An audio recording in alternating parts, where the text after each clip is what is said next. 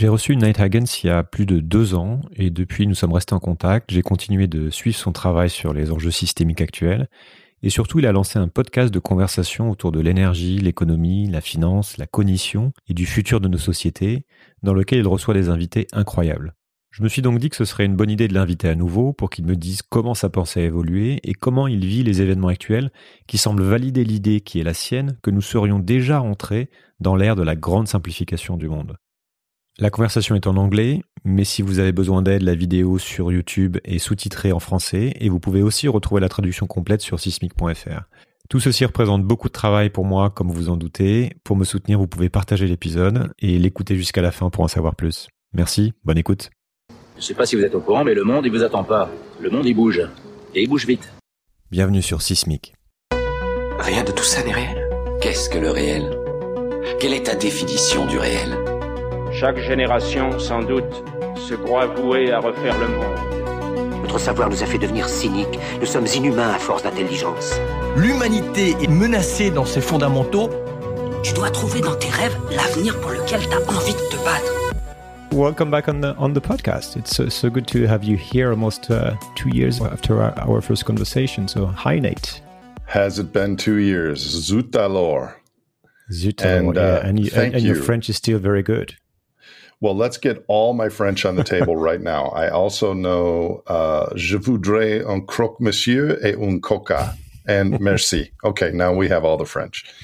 Um, thank you for your um, periodic advice the last year or so on me starting my own podcast. You were one of the few people that uh, gave me some tips and suggestions. So thank you for that.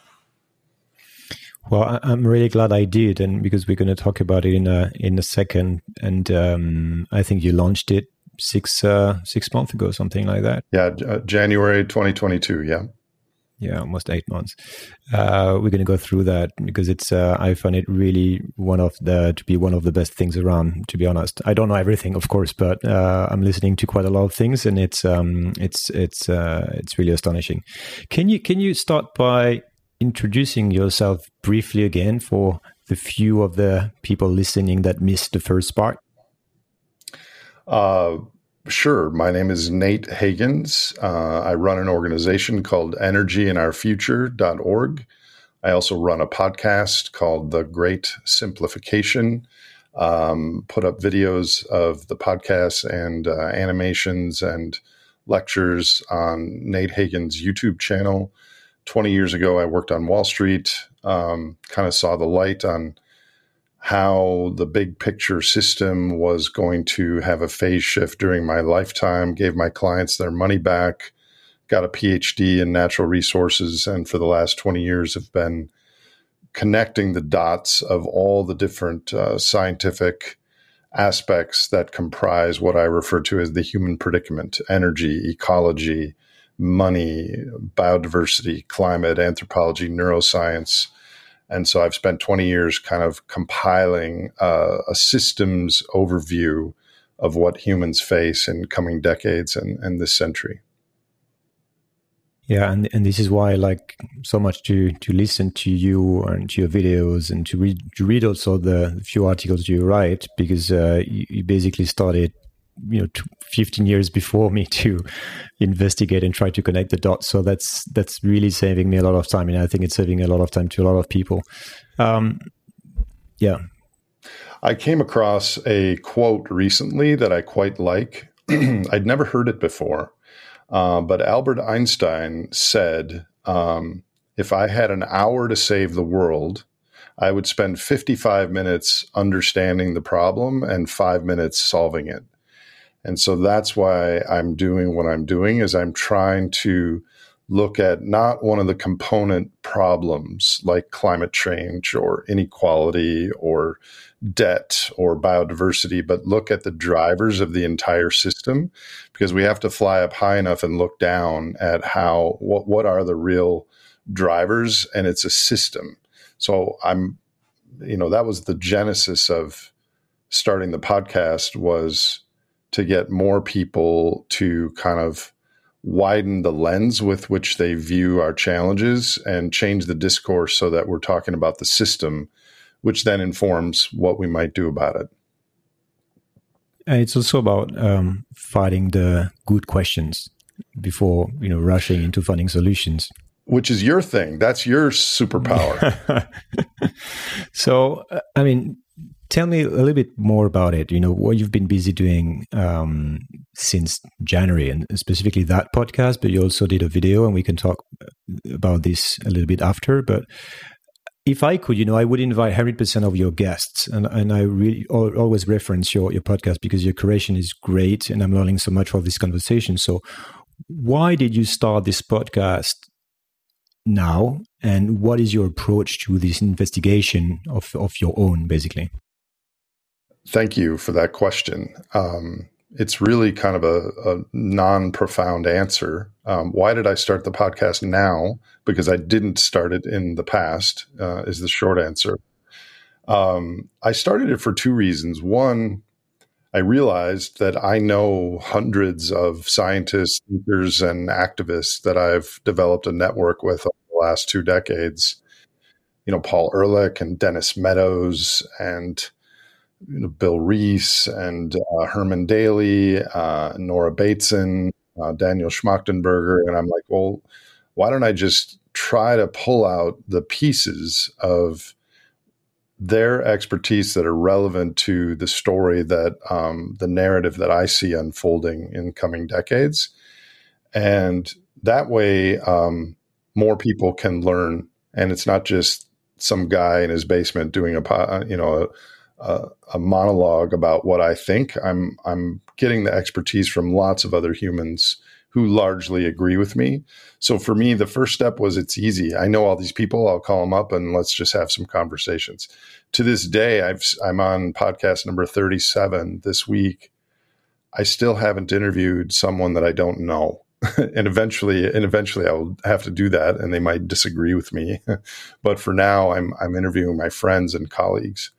The second thing that, uh, well, some of them are energy experts. Uh, tomorrow I'm interviewing a finance expert, the first one of those. Uh, a lot of them are ecological economists. We talk a lot about species loss, uh, the impact of uh, endocrine disrupting and other plastic chemicals on our world, um, climate, uh, um, refinery, biodiversity, um, philosophy of of metacrisis, all, all this um, contributes to an understanding of our world.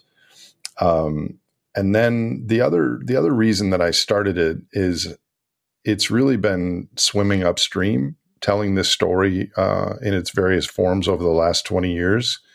And I decided finally, you know what? I'm going to send out a beacon, a signal to those humans that are curious and anxious and upset, but are pro social and want to understand where we are, what we face, what are the leverage points, what can we do at various scales at the individual level, all the way up to the global level, and have people that are around the world that are interested in those things find this signal rather than try to come up with a message and put a square box in a round hole for the general public because I've failed at that. Well, I'm succeeding at this because there's people in a lot of countries. It's it's either the number one or number two uh, ranked podcast in in the category of earth sciences, especially in interestingly France and uh, for some reason Australia and New Zealand, and I'm not sure why that is. Um, but probably because in France, collapsology is a is a thing, um, and so these conversations are maybe uh, not so foreign or shocking to you know your listeners or or people in France. Um, so yeah. Okay. So I would like to to get back to your starting point because I, I, guess that again, a lot of people that are listening to this conversation will have missed the um, the first one, and I think it's important also to to get back to your own ideas uh, before trying to uh, see how they've changed, you know, over the past eight months talking to all these people, if they have, and also because you published a great great videos uh, to summarize you, what you think is um, what you call the, the great predicament. Great simplification. So you have a truly systemic way of um, great simplification, sorry, the, which is our predic- predicament, and you have a truly systemic systemic way um, of looking at you know current global issues, and you manage, you know, as you said, to connect complex issues in a way that I find quite unique. So energy is very central to how you explain our situation, but you also look at you know economics, psychology, power games. So can can we go through that narrative of yours, you know, which is under the name of great simplification uh, summarized how you describe you know that that human predicament and untangle the whole thing of course that could take an hour to go through that because the videos are here for that but just to understand your bird's eye view so like i said i've spent 20 years assembling all the pieces and a few times i thought i was wrong and i started over and um, i every time I arrived at the same place. There's three core components. One is that humans are biological organisms. Um, our brains evolved um, for what worked in the past at the same way our bodies did. So, humans alive today, the 8 billion of us, go through our daily routines in a vastly novel world to get the same emotional states of our ancestors. We look for status, we look for approval, we look for convenience, we care about the present more than the future. We're incredibly tribal.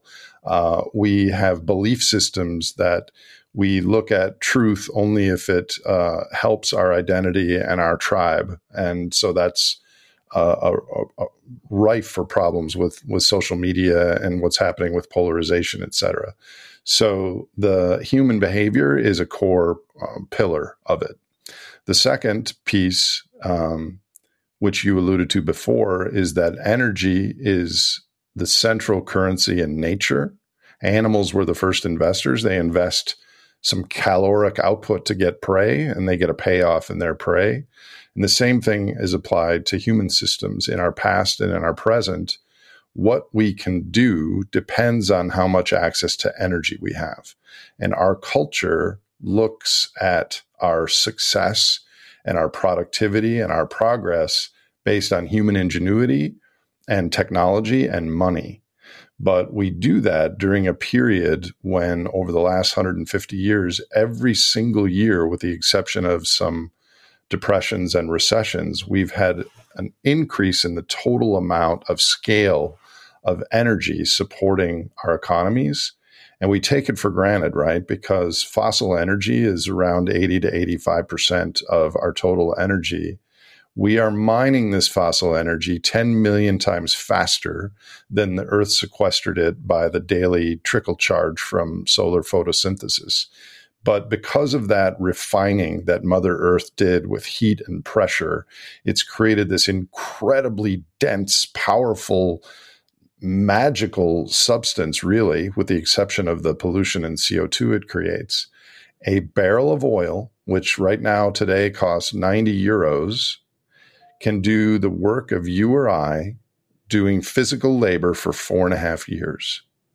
So think of how much you would have to pay you or me to do work for four and a half years and we get that all for under 100 euros. Why? Because we just pay for the cost of extraction, not the cost of pollution. So fossil energy is abundant, it's powerful, but it's gradually going away. The underlying decline rate of oil is 5 to 7%, and we're drilling more and more to offset that. But in yours and my lifetime, the amount of oil that human societies have will peak and decline, and that will be permanent. We are accessing this one time bolus of fossil sunlight. And um, this is that we are alive during the carbon pulse uh, when our species is basically drawing down this biophysical bank account and treating it as if it were interest, but it's really a bank account. So our entire economy is based on combining energy, materials, and technology, and we grow every quarter and every year and we create money to represent all this growth. But the money, when we create it, we don't create the interest. So there's this imperative to grow. And what we've been doing is we've been growing our money much faster than we've been growing our economies. Um, so um, let me rephrase that. We've been growing our monetary claims much faster than our biophysical bank accounts can support. So, right now, globally, we're doubling our debt every eight and a half years. And we're doubling our GDP, which is the income stream needed to service and maintain that debt every 25 years or so. And that's before energy starts to decline in its availability. So this is unsustainable. Um, and once we're not able to continue to grow to service these financial claims on reality, we're going to have a economic financial recalibration, which to me is the beginning of what I call the great simplification. The simplification is the inverse word of a complexification. And historian Joseph Tainter, who was one of my recent guests, has done research on the collapse of complex societies that show that humans are problem solvers. And when we encounter a problem, we, uh, we add extra energy to it, and this builds complexity. So as we have more complex supply chains and hierarchies and nodes of transfer and transportation and components into things, we become more dependent on more energy. So my my broad theory um, and the work that I'm doing to try and change society to better prepare for this, if we've just experienced a once in a species two century complexification that is about to go through a one or two century simplification when we have less energy.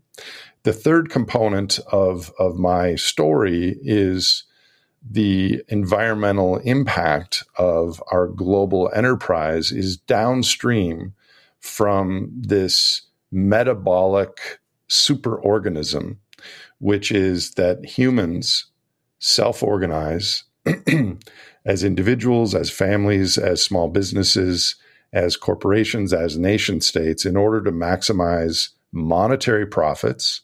Our monetary profits are 99% linked to the use of energy, which is 85% linked to carbon energy. So when we talk about let's solve climate change, climate change isn't the problem. It's a symptom of this underlying metabolic drive of a social species finding this huge amount of carbon.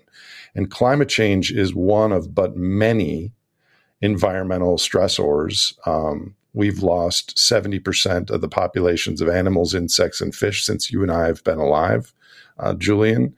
There are increasing uh, amounts of endocrine disrupting chemicals showing up in the Arctic and in ants in the Amazon. There was a paper out last week showing that uh, rainwater on the planet, nowhere is it safe uh, to drink because of the chemicals. So, climate is just one of many uh, negative externalities of this metabolic system. So, that, that, uh, that wasn't a 33 minute video that I made, but that was probably a five minute overview. Um, so that's how things fit together human behavior, energy and money and technology, and the environment and ecology. And I think we're headed for, in the not too distant future, meaning this decade, this financial recalibration, which will mark the onset of a decades and centuries long great simplification which does not have to be a disaster, but we are we're living beyond our means now, and I think a lot of people recognize that. So we probably have been kicking the can for 50 or 60 years, and now there's a bill coming due, and and we have to prepare for it. And, and, and obviously, when you say we, you also acknowledge the fact that there are huge differences, uh, and you you always mention it between the rich countries and the poor countries, and between the rich within the rich countries and the poor people, etc., etc. That's also part of the things that you look at because you look at economics and and, and, and all. It's it's true, and my podcast is mostly directed at people in uh, North America and and and Europe and Australia, um, and I agree with you that things right now are not remotely shared equally. But if you draw the boundaries of inequality, is it is it inequality within the United States, or is it inequality with humans alive today, or is it inequality among generations of humans who won't have this access to energy in the future, Or is it inequality between species? Um, what are dolphins thinking of our metabolic rate? But yeah, absolutely. Um, personally, on, on the inequality front, I think it's a function of the power laws of energy gain. And I don't know that inequality is going to really disappear until the, the, the scale of our energy um, disappears. But many cultural things can happen. So um, that's the one thing about humans is biologically there are certain constraints about our behavior, but culturally we are incredibly plastic, and there's lots of different ways um, that we can respond to the great simplification. What I find very powerful in this story is that it's, um, of course, it doesn't, you know, contain the, the entire reality of the system, and but uh, it helps really understand that everything that's happening today has a logical cause, if you will. It's like there's nothing not normal if you will, in uh, in all the events that are happening. We know we know that they are that that they come from somewhere, and uh, the idea is really to be high enough to see. Okay, this is where they come from. This totally makes sense because so it's not because sometimes also we we have people saying that this is an anomaly that this shouldn't be happening, you know. But but actually, when when we listen to your story and connecting all the dots, you realize that this is totally logical. You know, this is where I'm not saying that this was unavoidable. I'm saying that this is what it is anyway. And now we need to think about okay, if we don't want it to continue, if you don't want the trends to be the same, we need to go and look at the roots of the trends, you know, the underlying uh, things. And uh, one of the way, one of the, if I quote you, um, one of the phrase I, I, like from you is, uh, to, try to sum, summarize it all is to when you say we are transforming ancient sunlight into dopamine and I, really love that phrase because it captures part of the story which is really important which is energy and our behavior as human beings. Can i think this is an important phrase to you because I, have I've heard you uh, pronouncing it a few times uh, can you can you go into this a little bit? Is it possible that you've lost your French accent some in the last two years? You almost sound like British now. When you lived in Hong Kong, you had like a strong French accent. um, so, yes, the the line from the movie was, "We're turning billions of barrels of ancient sunlight into microliters of dopamine," and so that what that means is, as a culture we're drawing down this uh, Earth's battery for short term, frivolous, uh, fleeting dopaminergic experiences. And effectively, we're wasting um, our, our endowment. Not that it's ours, but we found it, it's part of Earth's prior processes and it, it's like we are through a two century party and now the kind of morning is coming and we have to to react.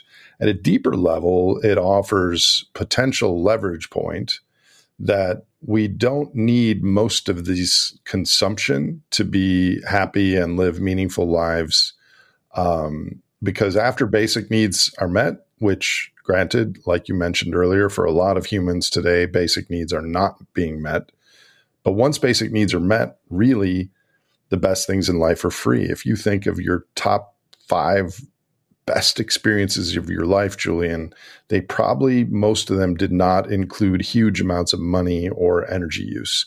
They were things in nature with your wife, with your kids, with your family, with music, with animals, with food. These things don't take a lot of energy.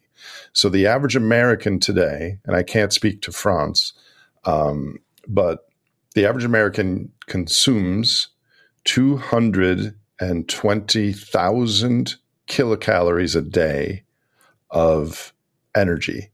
In our bodies, we only consume one one hundredth of that.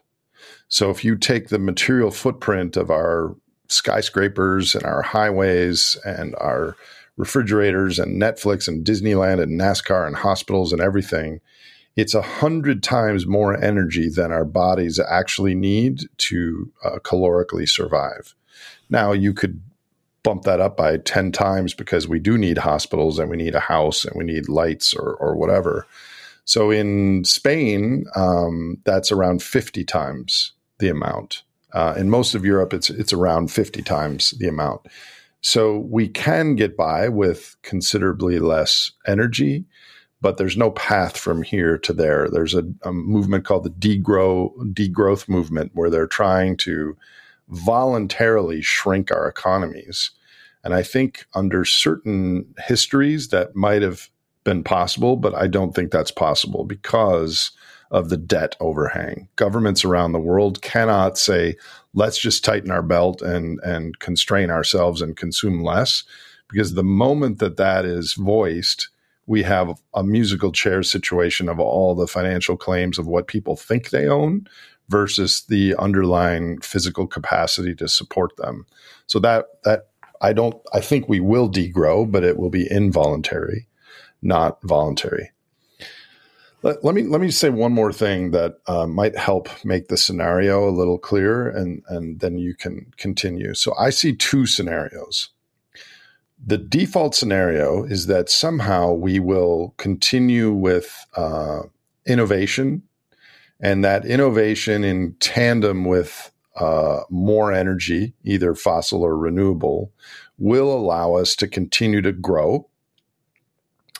But under that scenario, Energy and GDP are 99% correlated. Energy and materials are 100% correlated, which means that by the year 2050, if we continue to grow, we will double the amount of energy and materials used in the world relative to today.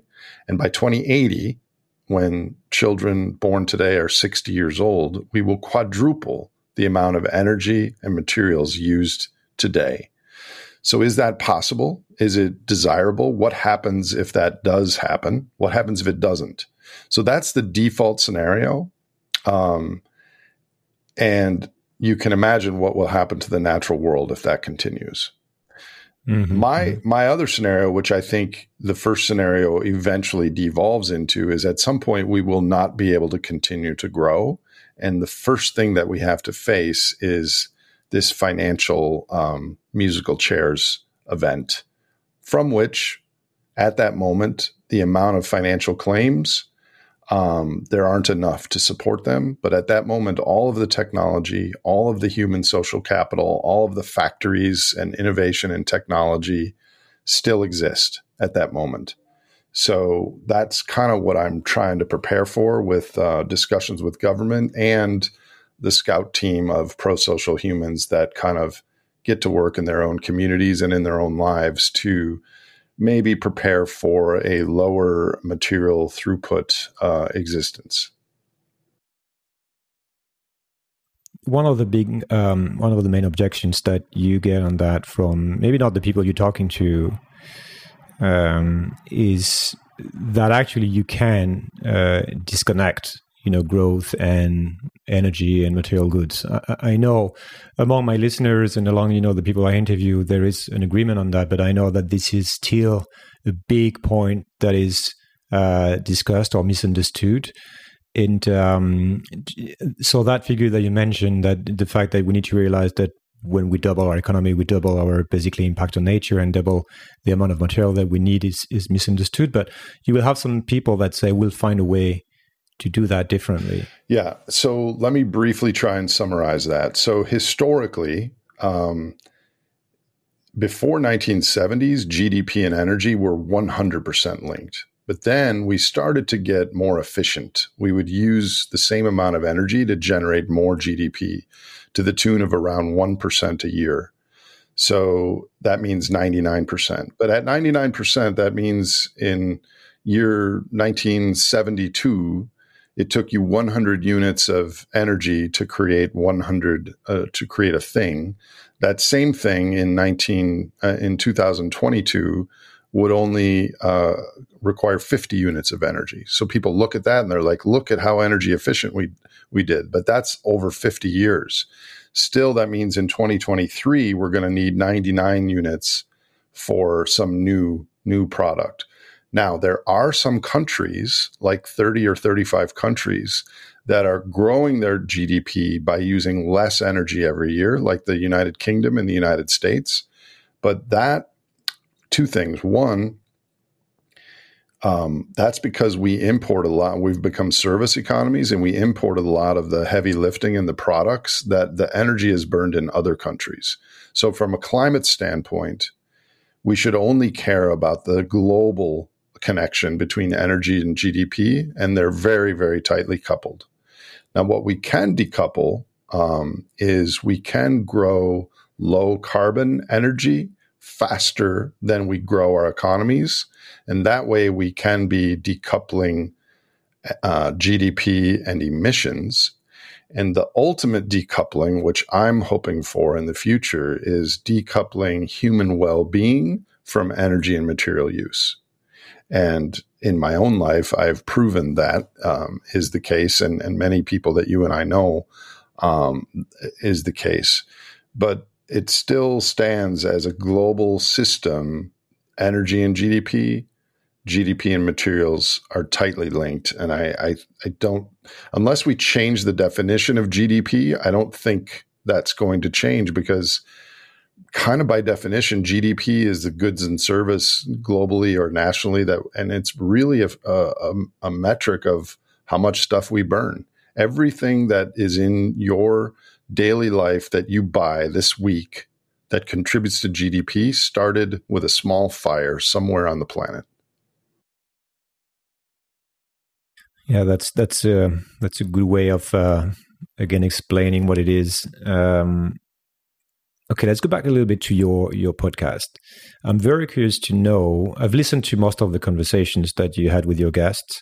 Um, of course, you have this systemic approach, as you as you explain. You talk about resources, about psychology, about the media, nuclear threat events, and system thinking as a whole, as a topic itself. What are the ideas or really pieces of information that somehow changed your your your point of view, your perspectives on on of the whole thing and why, if any? I think I've gotten clearer on each of my pieces where money comes from, um, what the risks are from a nuclear war, um, the relationship of energy to GDP, which we were just talking about, um, the impact on nature. I think the the pieces that you know the other thing is I I read this uh, beautiful um, couple paragraphs on energy and GDP last week. I'm like, God, that was just so clearly written. And well, it turns out that I wrote it six months, six years ago and it, it's the the the enormity of all these topics. It's hard to stay fresh and and stay on top of all of them. It almost is too much for a single human brain to assimilate. So, in talking with my podcast guests, it's kind of a refresher. And these people are all more expert on each of these topics than I am. So, it's just kind of an update that I'm kind of riding the wave on it. Um, and it, it's it's gotten me um, a lot of clarity on my own points, but it's also made me a little humble in some ways um, that it, it's made me appreciate the diversity in human temperament and understanding and uh, outlook and philosophy and ethic. Because you kind of, I think the default, we can't really change this that we go through life and we think things and we believe things and we want things and we hope things. And then you come across some other humans and you tell them a little story and you just naturally expect for them to think the same as you do. Um, because why wouldn't they? But the only brain I really know is this one. And I'm not even sure I know this one. Um, so when doing a podcast, you, learn where other people are coming from. And most importantly, the feedback I get via email and YouTube. Some people love a certain kind of soft wisdom, uh, nuanced philosophical discussions, and other people absolutely hate it. They couldn't listen to it. And, and at the same time, some people love the dry, factual, oil outlook, and other people are like, I couldn't even stand listening to that. So I've really widened my appreciation and um, understanding of of the wide variety of human minds and outlooks, and and that's made it challenging for me to communicate because I'm trying to communicate not to the general public with my podcast. I don't even have an audience other than the people that I expect and hope will tune in because they realize how freaking important this is. Um, but I, I just don't know, Julian, that there is a one message fits all thing for uh, the human predicament. So I, I continue to learn, um, and it, it it really solidifies my own thinking on this. So in addition to the podcast, I'm creating these videos, which are more of a clear. Uh, here's Nate's opinion on this, and I'm, i plan on doing a lot more short videos in the future. I, I just I know this is going to sound hubristic, but I really um, know that as a human being, I am subject to cognitive biases. We all are. And humans tend to be overly certain um, of, of events, but I, I see how the pieces of our predicament fit together quite clearly. Um, I don't know if that answered your question or not. Yeah, and and it leads me to another question that's very much linked to to that, which is how much can we actually grab, understand, um, and explain, you know, of, of that whole complexity, because the whole thing is is it's about how the world functions, right? And uh, it's also trying to guess based on what we see of this mechanism, what's going to to happen, what will be the trajectory. Are we, in a sense, you know, that's a question I'm asking to myself. Like, uh, is it is it pointless? Are we able just to grasp the reality of it all because we have certainties. We we know physics. We and this why energy is so is key. We know human behaviors, but the entire thing is so complex. When you take a trajectory, it leads to a certain point. But uh, I think it was your, your friend Daniel was explaining it. It doesn't tell you anything theoretically about what's going to be next because sometimes you can have some sort of events that are totally unexpected. Uh, you see my point? Like, is it, and then we can talk about convincing people, but first about making sense of it all. Like, the more I dig, the more I see. And I, I, I have this feeling of understanding, but at the same time, I have this feeling that I, I don't understand anything. yeah, that that's an excellent question. Um, I think I've spent 20 years assembling the what I view as the the total human predicament, but there's so many things that I don't know, and by definition, I don't know what I don't know. So no one can grasp all of the reality. Um, if you understand human behavior, energy, and ecology, you have a good part of it. And then there's technology and cultural evolution and all kinds of other unknowns. Um, I gave a talk a couple weeks ago. Um, it was a version of this year's Earth Day talk with the tarot cards, and I tightened it up. It went very well, but it was to a group of like life coaches and uh, social psychologists. And the woman came up to me after and she gave me a hug and said, That was so beautiful. I- I've never understood all these things. She's like, You do know that only 10% of humans have a container physiologically, psychologically to take this in, right? I'm like, what do you mean? She's like, it, it it's so deep and threatening and contrary to the, their built identities that not that many people can take this on board and then continue with what they were doing uh, that week at their job or their family. And I never really thought about it that way. So, um, you know, if you if you draw a two by two grid, there are certain people who have catastrophic personalities that they overestimate the likelihood of unlikely extreme events. And then there's people on the opposite side who are optimistic and they kind of underestimate because they have an optimism bias. They just assume that things will continue the, the, the way they were. And on the other side of the grid is knowing a lot about our systemic predicament and knowing very little about nuclear war and species loss and climate change risk and, and whatever. So if you group people into those four things, those four categories, I suspect, and there's no science on this, I'm just guessing, that a lot of people on in our tribe are the catastrophic type personalities that are very uh, anxious and uh, uh, generally um, extrapolating risks that that might be smaller than they sense and they know a lot about our situation. And those people are very vocal in the climate change discussions and everything. So what i've learned is that humans really like well let me phrase it differently. Humans really dislike uncertainty. And um, they like certainty. Like they want to hear someone saying this is the way it is and um, that's what this means for your life. Whereas when we talk about a system, the more things we add to the system, uh, what the central banks might do, or what Putin might do, or the financial system, or the endocrine disrupting plastics, it's nuance and adding like second derivative calculus in your brain on all these things. And it adds to uncertainty that is actually physically discomfort to your brain. So on one side, people prefer certainty um, that everything is going to work out, that Elon Musk is going to solve all this, that we're all going to eventually have our great great grandchildren having great lives circling Mars. Or on the other side, that we're screwed, it's Mad Max, and there's nothing we can do. And both of those poles are really attractive to the human brain.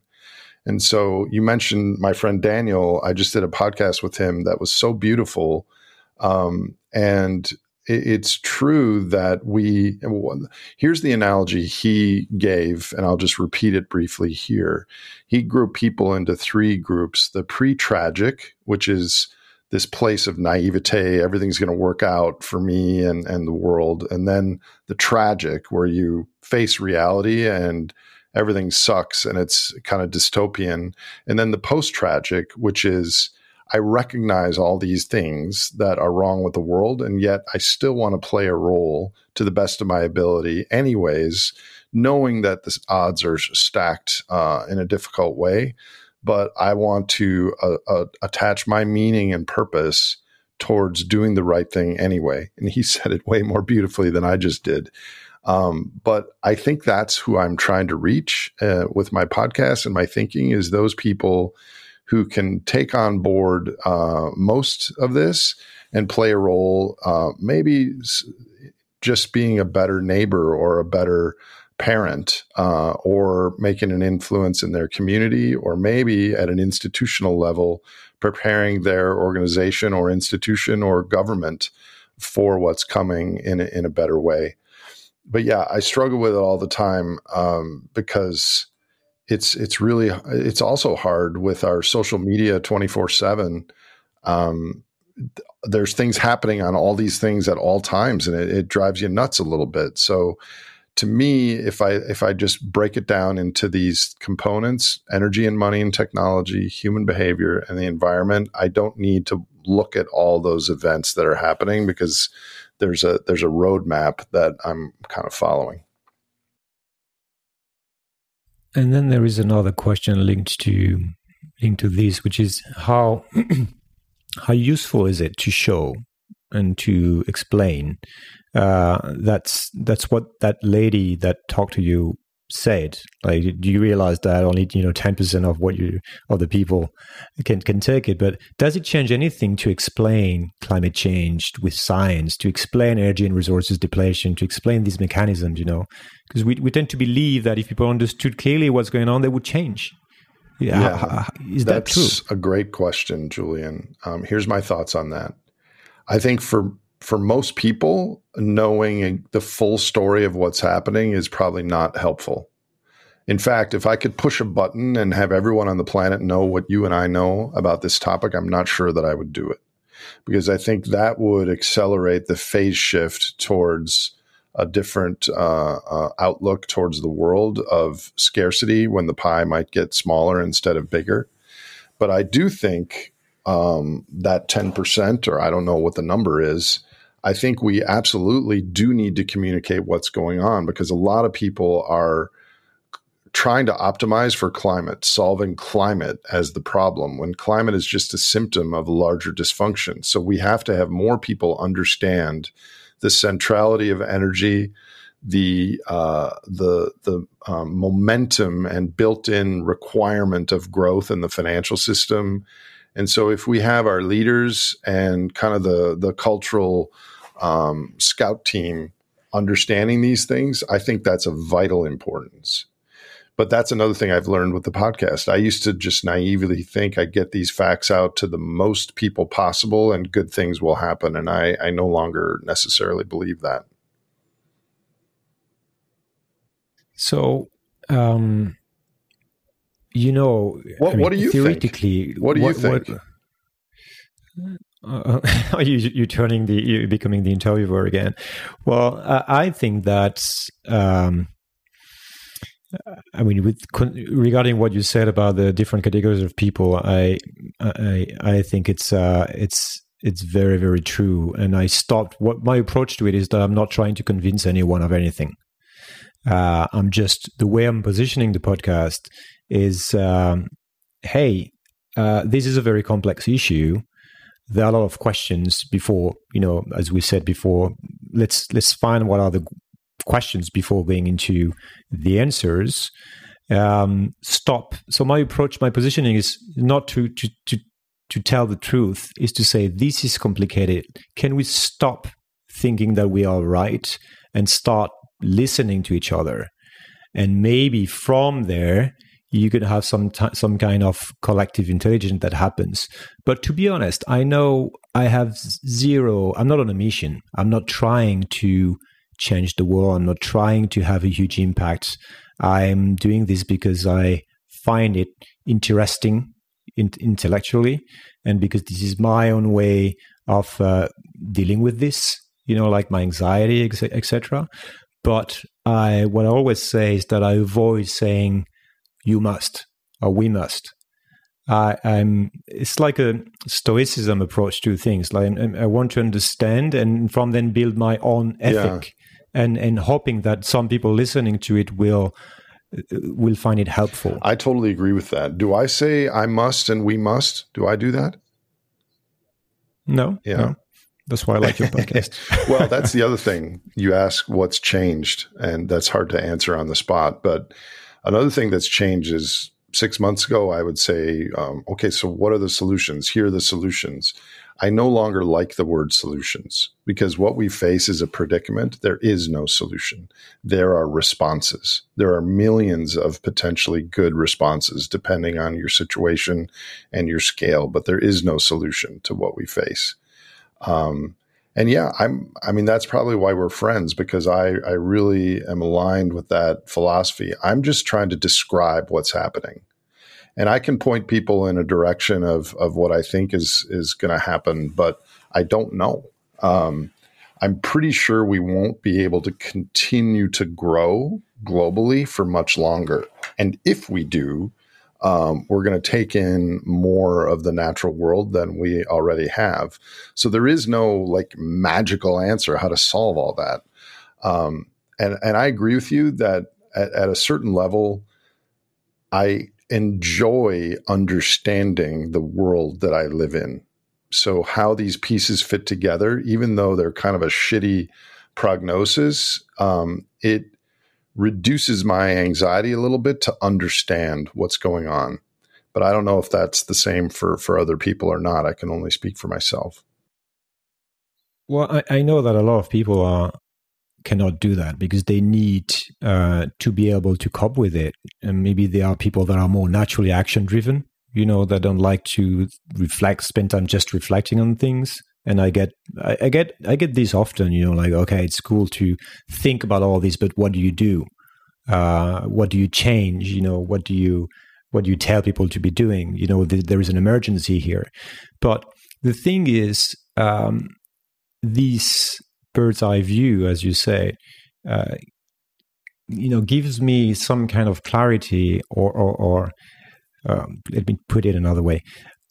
I only see hypothesis. I only see if we do this, if we uh, we fight inequality, you know, if we have different uh, people that are in charge, if uh, I don't know, we we we invest in a different way, if we change culture, etc., if we we change the way social media work, and all these topics are very very interesting, you know, and these are our potential solutions. The thing is, I don't see the beginning of a plan basically to implement this. Uh, it's like, yeah, if we change social media and, and the way the, the economy works, and if we change uh, GDP, but okay, but you know, where do you start? And this is why I like your your vision of that kind of uh, the super organism. And uh, and I have, a, I have a question on free will related to that. With your you with your French this. accent, it almost sounded like a super orgasm. Never heard it pronounced that way. But um, go ahead with super organism. Go ahead, ask your, your question. I was going to tell you about something that recently happened to me, but go ahead. I'll, I'll remember.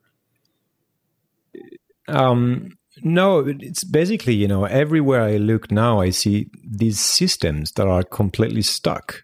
Uh, you, you mentioned the fact that degrowth is a great idea, but hey, we've got debt, yeah. and if the minute you you start saying we degrowth, so I see people that don't want to change anything or can't change, and I also see people fighting for change, but often with very little results. So, and that that questions what do we have free will here? Do we have? Are we in charge? Okay, let me try to unpack that. Um,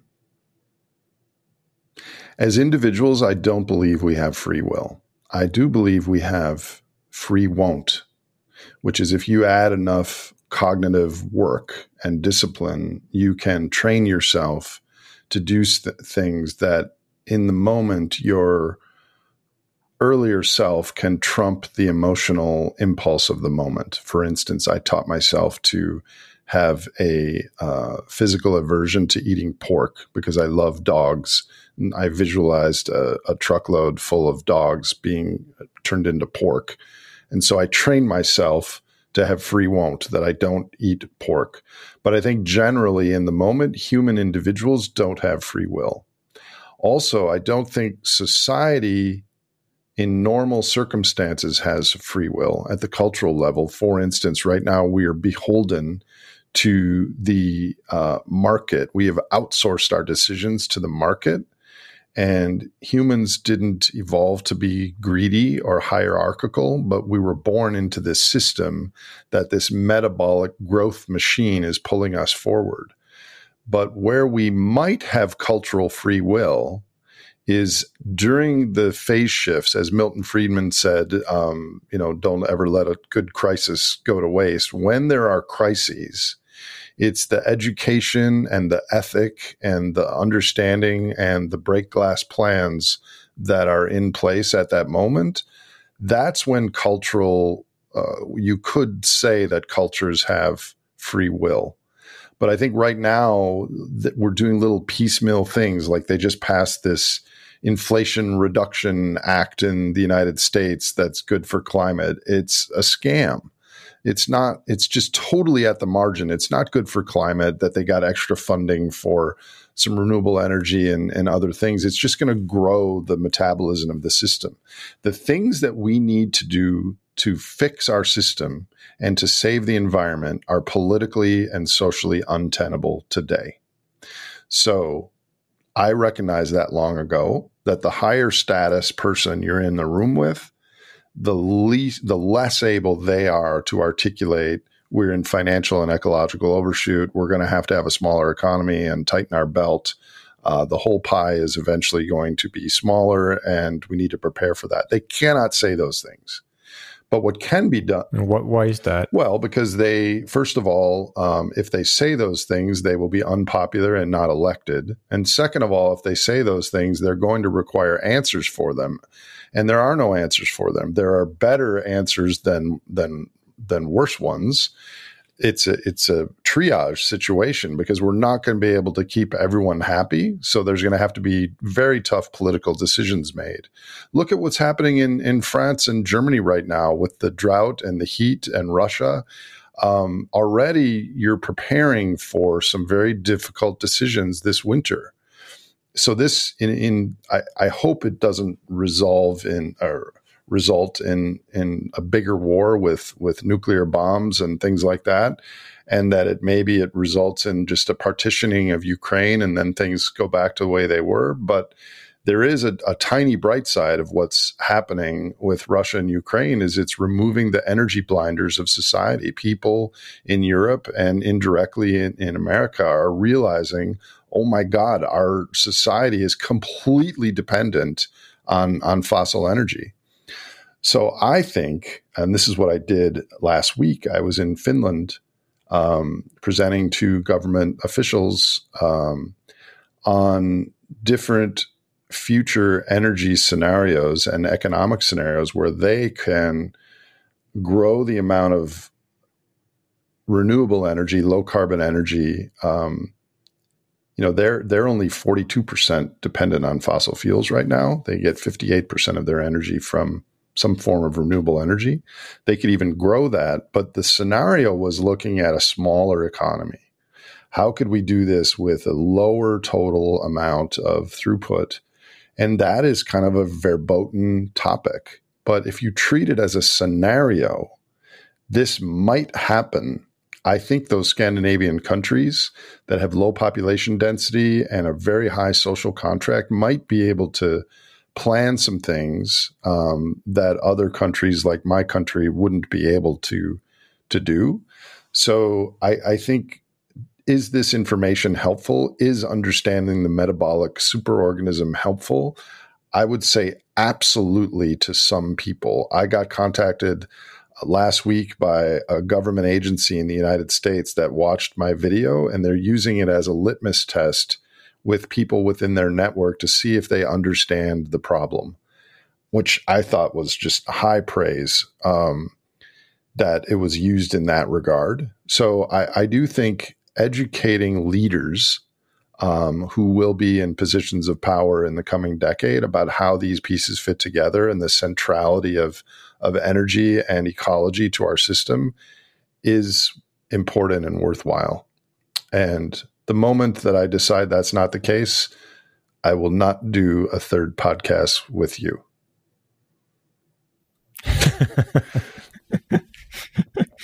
Uh, uh that that reminds me, uh, not the joke, but what you said before. That reminds me of the conversation you had with uh, uh Nora Bateson, whom I'm trying to get on the podcast, by the way. But uh, when you discussed system thinking, and I thought that was very interesting to her take on how a system changes I believe if I if I got it right that she said we we try basically to fix systems by looking at the different parts. And what we need to know, especially when the system is complex, what we need to do is to try to understand how a system learns, and uh, that's the only way to to you know to be helpful about uh, our ability to change it what did you understand from that? Because that that that was very insightful to me because it says that this, it's not about the solutions or trying to understand the system as a whole. It's really much more about the process or, or how you put people together to to come to come up with something. Well, I think did she say that on my podcast? Yeah. Yes, I think so. Yeah. I, I only, need to go. I need to go back and you know, uh, read the transcripts of my. I don't remember that. Um, to be honest, I've never listened to a single one of my podcasts. I probably should. Uh, I would probably learn uh, some things, but I do the podcast and then I move on to the next one. Uh, Nora is a very wise and intelligent person, and I think what she meant by that is to watch how the people learn in a system. Uh, my own take is I don't know that our system is learning because I think our system is akin to a blind, hungry, giant amoeba that's just sloughing forward in time, slurping up low entropy goodies with no uh, regard to the well being of its constituent parts, which would be us, uh, nor the environment. So I think if we understand how that system learns, it doesn't. We can look at its trajectory and plan ahead for what's likely to happen. I think what Nora is trying to do is fuse system science with real human interaction, which she calls warm data, and see how the people respond to each other and the knowledge and create some emergent learning. And I, I fully think that is one of the things that gives me hope in the world is more people speaking the language that you and I are speaking on this call and rolling things around and expanding their group of five to eight people that talk about it and maybe doing something in their small village in Spain or France or and all of a sudden there's lots of these things happening in the world that happened because of our our hearts and our minds were aligned uh, in in anticipation of a, a, change in our culture.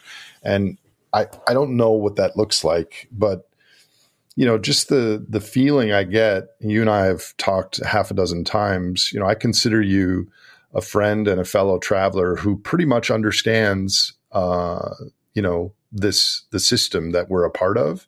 And you're kind of like you said, you're a stoic and you're observing and and kind of trying to understand and get your mind around it, but with a pro social philosophy. You would like the future to be better. You would like us to make better decisions, and you're just playing a role. I just think we need millions of more people like that. So, if we, I mean, there are a lot of people thinking of what should be done to, uh, you know, to change that trajectory. there's one way of seeing it as okay, there's nothing that can be done because the system can't change, and I tend to agree with that. But theoretically, you know, beyond the symptoms, what is it that you think would be the most efficient levers to to pull somehow? Is it or, or you know what is what is really the most important thing preventing us from doing anything serious? Is it about money? Is it about finance? Is it about all of this connected all together? Or try to, to, to does it make sense actually to, to try to, to find out? Because I'm um, just just want to just want to help all these people trying to, that are already doing things. I don't want them to feel like okay, this is all useless, and uh, to get your point of view on on what are the different levers. I think the single most important barrier um, to change isn't finance. It's that we use social sorting mechanisms to solve physical world problems. We look at people's status, and that dictates how much of the truth we can say. And I've sat down with a lot of, of former politicians, current politicians, having a beer in a private restaurant that agree with a lot of what I'm saying, but they just couldn't say it publicly. So if you look at what are the core things that we could switch? It would be um, let's have maybe at a local regional scale, you could have these conversations in a productive way. Another core driver of our problems is the prices are wrong. We're underpaying for the main input to our societies that has supported vast amounts of consumption and um, uh, standards of living but we're paying the wrong prices for two reasons. One is because we're drawing down this fossil bank account that supports our economies very, very rapidly. And number two is we're not paying at all for the cost of pollution. Um, for the most part, we're we're not paying for the true cost of the energy that underpins our living standards. But to try and put a carbon tax or a tax on all non renewable inputs, including things like copper or fossil water aquifers or uranium, if we put a tax on that, that implies a smaller economy and less consumption, and no one's going to vote for that right now. Uh, but that is one of the things that over the, the next 50 years, we could shift the tax burden away from humans towards non renewable inputs, which in theory would result in better innovation because people, scientists and developers and uh, entrepreneurs would have the better signals of scarcity and these things that are going away very quickly to make better inventions. Excuse me. The other thing would be we would conserve. We wouldn't frivolously waste things on uh, just junkets to Las Vegas or little gigas that we buy in our house because we would appreciate we we would appreciate the energy services that we get. So I do think that's one of the the levers.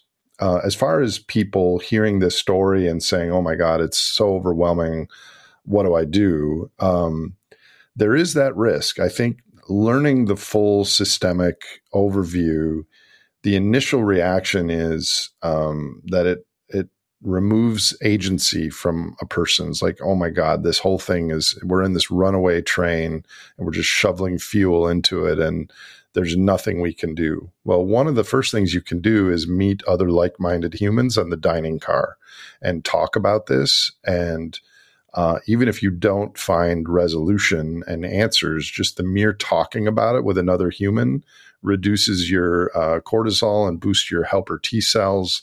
Just having this conversation with you, we're not coming up with any answers, but I feel a human connection with you. Um, if I could do one thing, though, um, professionally with people working in the climate energy system space, is all of these people are assuming that we are going to continue to grow into the future and we just need to do that in a low carbon way or in a more equitable way.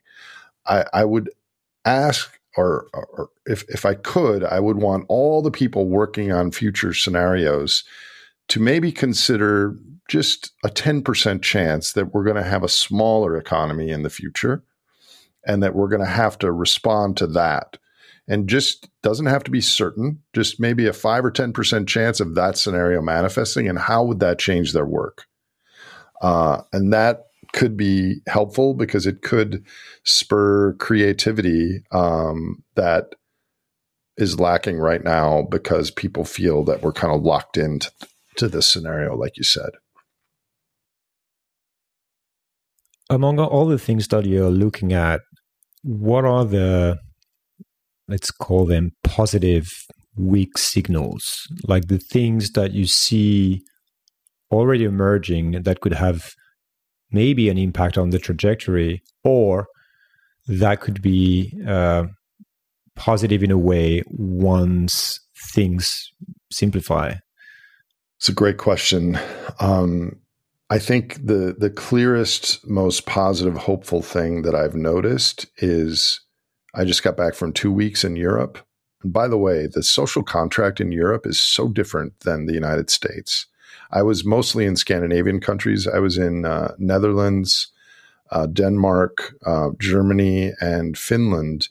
And I just got the feeling that there's more of a focus on the we than the I. And when I flew back from Amsterdam to uh, Minneapolis, I got the same feeling as when I fly, fly from Minneapolis to Las Vegas. It was just this cultural, uh, different feeling. I loved Finland and Denmark. Uh, like I r- rented a bike and was just driving around. And, uh, anyways, it's, it's just a different vibe. But the the the hopeful feeling I get is I'm meeting hundreds and hundreds of people at conferences and workshops that are having the same conversation that you and I are having, and they're dedicated and they have love and care. And you know they're going to sacrifice and do things in the future when they have to. And I just want to, you know, play my small part in growing that amount to tens of millions of humans. And I don't think we face a disaster. I just think we face a shrinkage in what we've come to expect. And honestly, I, I, don't think the shrinkage is the biggest risk. I don't think having 10% less energy is the biggest risk. I think it's the complexity that we've built with a six continent supply chain and all these little components for our pharmaceuticals and our tractors are coming from different countries. And so we need to start thinking about maybe relocalizing and re regionalizing our supply chains um, but the hopeful thing is, uh, is humans. You know, I I really, and there's going to be some bad actors as they always are when when times get tough. But the people that I've met, I just am buoyed by, and um, it makes me motivated to to continue to do this work. I've, I've met so many wonderful people. I want to talk about hope because you you you you said the word. Uh, I find personally some people too hopeful, yep. and because they think that, for example, technology will solve our problems or because we will somehow change the world and, and, and go through the simplification in a very peaceful way and you know and build a new kind of civilization etc but i also find some people not hopeful enough you know too kind of too certain that everything will collapse and the humanity that humanity is over soon. You know for some people it's like tomorrow.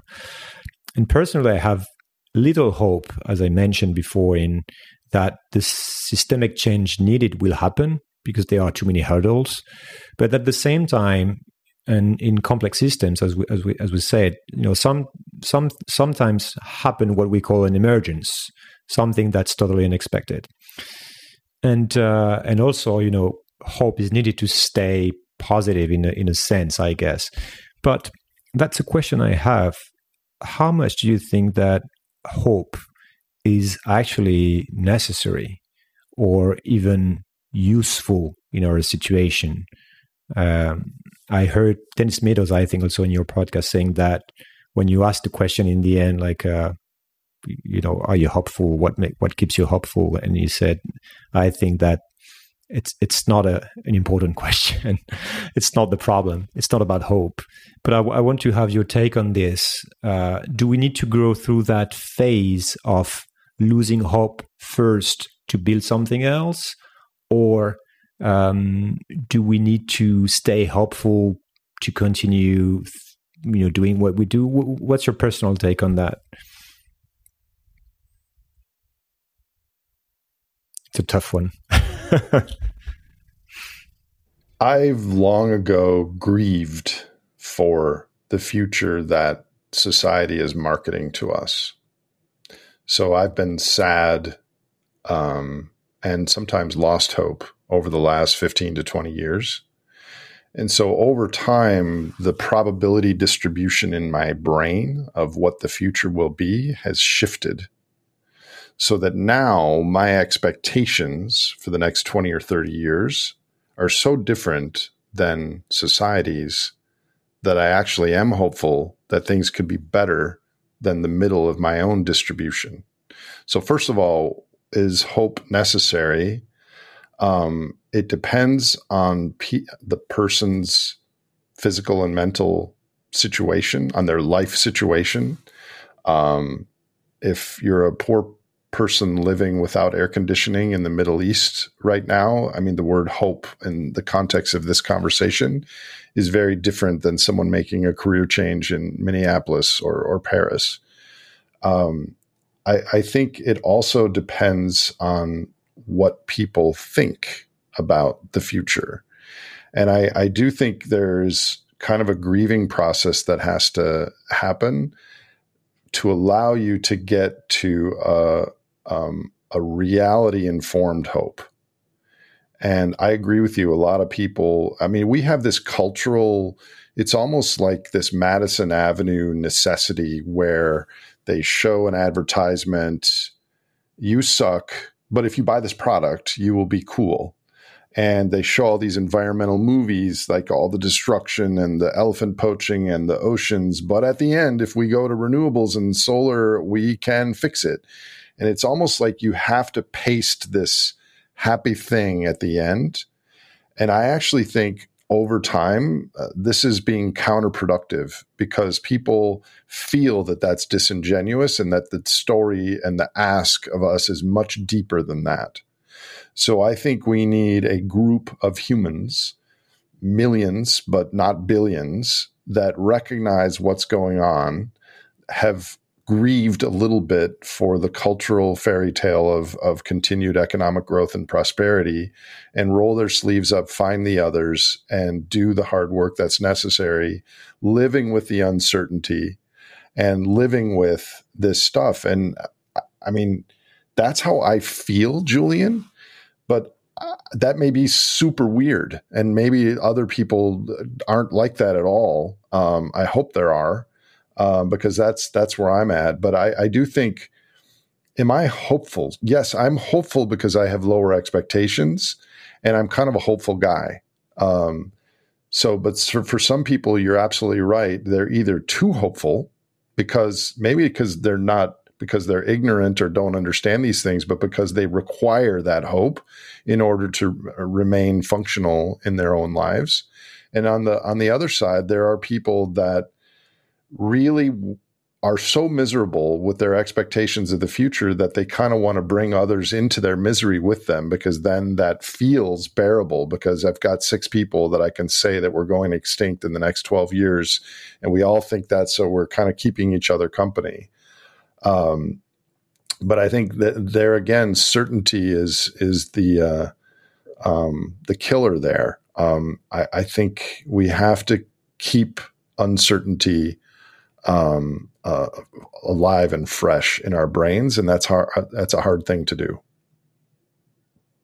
It's about grieving certainty. I, I think that grieving process that you mentioned is uh, essential. I think most people that are digesting this information are going through it, even though it's always difficult to grieve something that has not ah, happened. yeah. Except, except that's you know that's the other thing that I'm kind of have a pet peeve about people. That's already happening. Exactly. Also, right? People are saying, "Well, uh, when would collapse happen?" And what they mean by that is, when would collapse happen for you? Because collapse is already happening yeah, in Sri yeah. Lanka and uh, Bangladesh, mm-hmm. and so to places. the insects and to the and, dolphins, and for the living. Uh, exactly. Yeah. Um, my my personal way of dealing with this. I mentioned, you know, Stoicism before because I think there is an interesting answer on in philosophy overall, and uh, which is that you need to focus on um, what you what's in your hands basically it's like just focus on you what you can control and, and the rest in the end doesn't really matter because it uh, it creates negative emotions it makes you sad it makes you angry it makes you it scares you but it, you have no control over it. Like the what's going to happen in in what how is going to be uh, how how the climate is going to be in uh, 30 years you have zero control about it. This is why i i mentioned the fact that i quit the idea of uh, you know changing the world and I'm, doing this for other reasons but well we do we need um so here's another thing that i talked to this woman about who gave me the hug after this call. She explained to me why only 10% of humans can take this on board in a mature way to have a container. And during the conversation, I, I had this like lightning strike of insight that if that's true, why am I spending so much time refining the mesh, uh, the message of the economic, uh, money, technology, energy hungry superorganism to refine it to be better and better so that people understand it? I should be spending my time on growing the number of humans from that 10% to something har- larger that have the mental and physical and spiritual well-being to to take this on and play a role.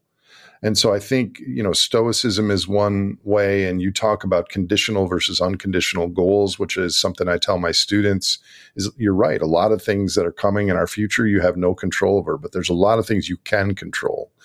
Um, you know, your morning routines and your your mental and physical health and um, you know, where you get your food and all these sorts of things.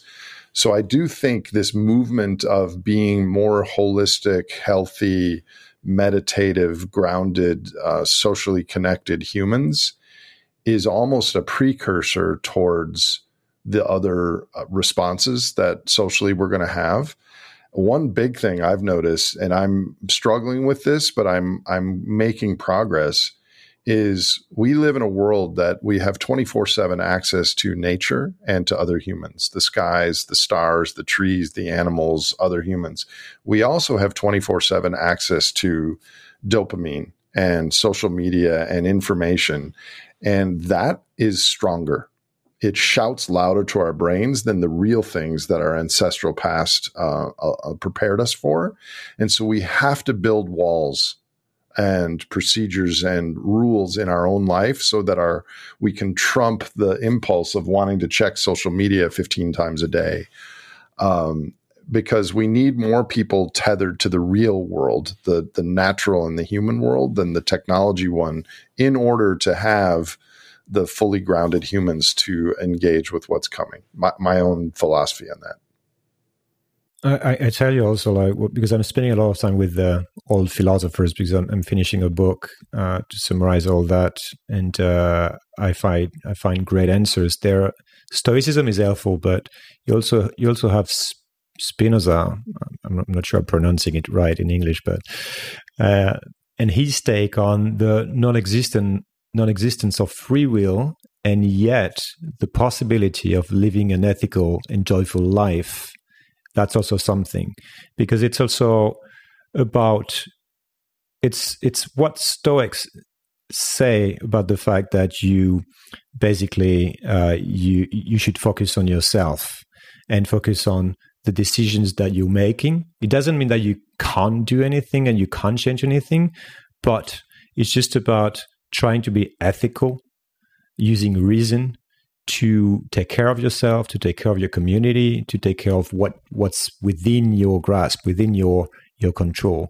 And I find it super helpful because that's that's way that's a relief. You don't need to take the whole uh, weight of the world on your shoulders. You just need to uh, behave in a certain way that makes you happy. And what they say basically is that this way, and these all the wisdoms you know around the world say this this way of behaving behaving ethically is very much compatible with uh, what we should be hoping for, which is to take care of other people, which is to be uh, to consume less, to be content with few things, etc., etc. I don't know. Uh, what's your take on that?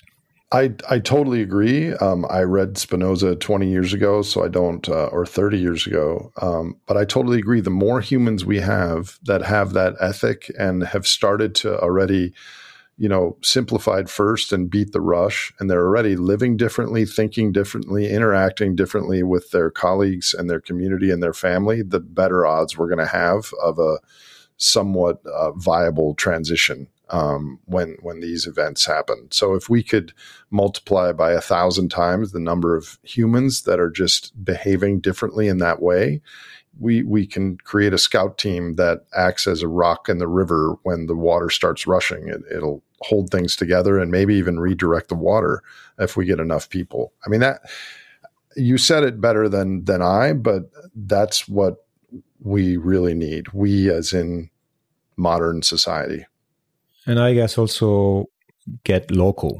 That's that's maybe one of the things that you've looked at, but there are when you say there are many issues, many global issues that we can't really tackle, you know, as an individual, they are when you change the scale and you think about your yourself, your family, and then your your community, then you become able to have some kind of impact. I think to me that's the next thing to explore. You know, like uh, if I want to act on something. I, I totally agree. I mean, the problem really is ecological overshoot, and so the global response is unlikely to to happen. Um, we're going to play whack a mole and continue to react. Me personally, um, despite me believing that local response is the most important thing, I have to keep trying on this global narrative that we might be able to shift. Yep. Um, but I think for your listeners uh, and for most people, I think the local response, uh, building community where you are, um, and changing your behaviors and your thought process. I mean, if you really understand how we've used money to kick the can of a recession, depression, um, and we've done this repeatedly with central bank largesse and changing the rules and the COVID stimulus package and artificial interest rates and the ECB guaranteeing Italian and periphery debt. If you really understand how temporary those things are, and you understand that humans will not en masse change to voluntarily reduce our consumption, you can quite viscerally imagine a time in the next decade where there's this financial recalibration. And if you feel that emotionally real enough, even though it's a future scenario, you can have that emotion spur you to action in your own life, in your family, in your community. Um, I think. What you say is recession and, uh, you know, the bank system that stops functioning normally just just to understand because these I, I know these topics are not simple for for most people. In the 1930s in the united states from the peak of our size of our economy to the bottom before we started to grow again we fell 29.6% in the size of our economy. That was a great depression. And i think something around those terms is probably coming in the next decade it wouldn't have had to be that big, but we've built such a financial bubble with all these monetary claims uh, approaching $400 trillion globally um, that I, I, think something like that would would be coming again. And that's kind of a shocking thing to say but then we would only be back to 1990s levels of per capita um, consumption which wouldn't have to be a disaster I don't know the exact numbers, but something of that magnitude. Um, so just imagine everyone listening to this was making 30% less uh, in their salaries, something like that. And of course, distribution would also be an issue because some people that don't have jobs or very low jobs to make 30% less is going to be a problem. Last question uh, and prepared. Uh, sorry, sorry to, to kind of close on that on that downer note, but that that is what I no I no mean, that's what my it's, analysis it's, uh, suggests. It's and we could spend we could do an entire episode on uh, on you know finance and the economy you know based on your knowledge. So maybe that would be for round three. The thing the thing is, Julian, uh, is what I just said. To be honest, for, for your listeners, I don't think is going to be that big of a surprise. Yeah, yeah, yeah, yeah. Yeah. Yeah. Well, last question. What's uh, what's the meaning of life? is, is, are you like me? You ask the same questions at the end to everyone. No, I just um, I just asked it to Noam Chomsky, and he was very quick answering it. So I hope you. What did he say? He said the meaning of life is just uh, what you make of it. You decide. Yeah, I. You can't steal his, his I've answer. never really thought about it. I've never really thought about it, uh, but I like his answer. Um, I love my life right now. Uh, I'm not making much money. I don't have much savings. I feel like I'm in the middle of uh, the most incredibly important conversation and discussions about our future of our species culture. And I'm probably going to play a tiny, tiny, tiny infinitesimal role of, of shifting things, but it feels really important to me. And it feels like everything I've done in my past, my my studies, my connections, my networks, my social relationships, my rolling this stuff around in my head when I go on a bike ride is all coalescing so that my life has meaning right now. And so uh, I don't know what the meaning of life is. I know that my life has meaning right now. And so I would wish that any of your listeners find whatever path that is uh, for themselves and just take a step towards it. it. Took me 20 years to get to this point because I cared about animals and I wanted to learn about the climate. And 20 years later, I have a podcast and I'm on some other guy's podcast named Sismique in France. so um, I'll just stop there. I love your accent too, your French accent. Well, thanks thanks a lot for this uh, one hour and a half conversation. I I, I mean, I think we could uh, we could talk for another hour, but uh, I'm uh, I will need to translate all that, so I want to stop here. well, you're very welcome. Thanks a Julian. lot, Nate, and thanks again for your help and advice uh, in the past year or so. Sure, I- I'm really glad to see what you what you did with that. Well, thanks a lot. Talk to you soon. Okay, ciao. Voilà, cet épisode est terminé, j'espère qu'il vous a plu. Si c'est le cas et que vous souhaitez me soutenir pour m'aider à continuer, vous avez trois moyens de le faire. Le premier, c'est de laisser une note ou un avis sur la plateforme de podcast où vous m'écoutez. Le deuxième, c'est de partager le podcast autour de vous via vos réseaux sociaux ou simplement en en parlant. Et enfin, le troisième moyen, c'est de me faire un don sur Patreon ou Tipeee. Les liens sont sur le site ou dans la description de l'épisode. Je vous invite aussi à rejoindre la communauté grandissante des auditeurs sur le serveur Discord. Nous sommes déjà plus de 1000 à discuter au quotidien de tous ces sujets essentiels. Merci pour votre écoute, merci pour votre soutien et à bientôt. Changer le monde? Quelle drôle d'idée Il est très bien comme ça, le monde, pourquoi changer